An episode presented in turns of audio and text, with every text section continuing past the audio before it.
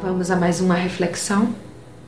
Temos ouvido com frequência que a igreja, referindo-se ao templo, é um grande hospital, onde nós, a igreja de fato, a saber, o corpo de Cristo, somos os doentes, que congregamos lá por uma necessidade.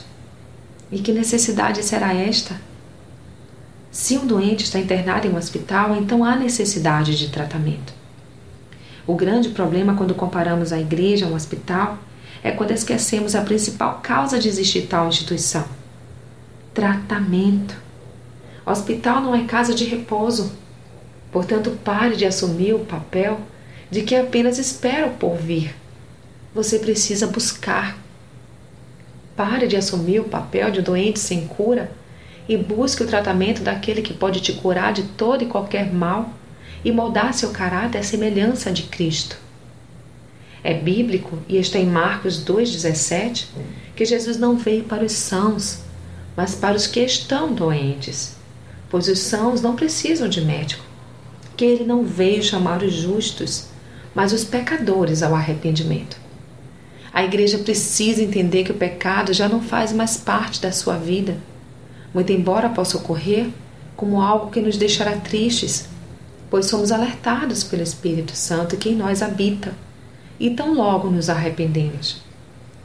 Pare de tratar o templo como casa de repouso e passe a ver como hospital de fato, onde todos os que estamos lá buscamos e recebemos de Deus o tratamento essencial e adequado, até que cheguemos à estatura de varões perfeitos. Em Efésios 4, 12 13, diz que Cristo tem um propósito do aperfeiçoamento dos santos para a obra do ministério, para a edificação do corpo de Cristo, até que todos cheguemos à unidade da fé e ao conhecimento dele, ao homem perfeito, à medida da estatura completa de Cristo. Portanto, veja o templo como lugar de edificação. Busque a santificação e seja sarado.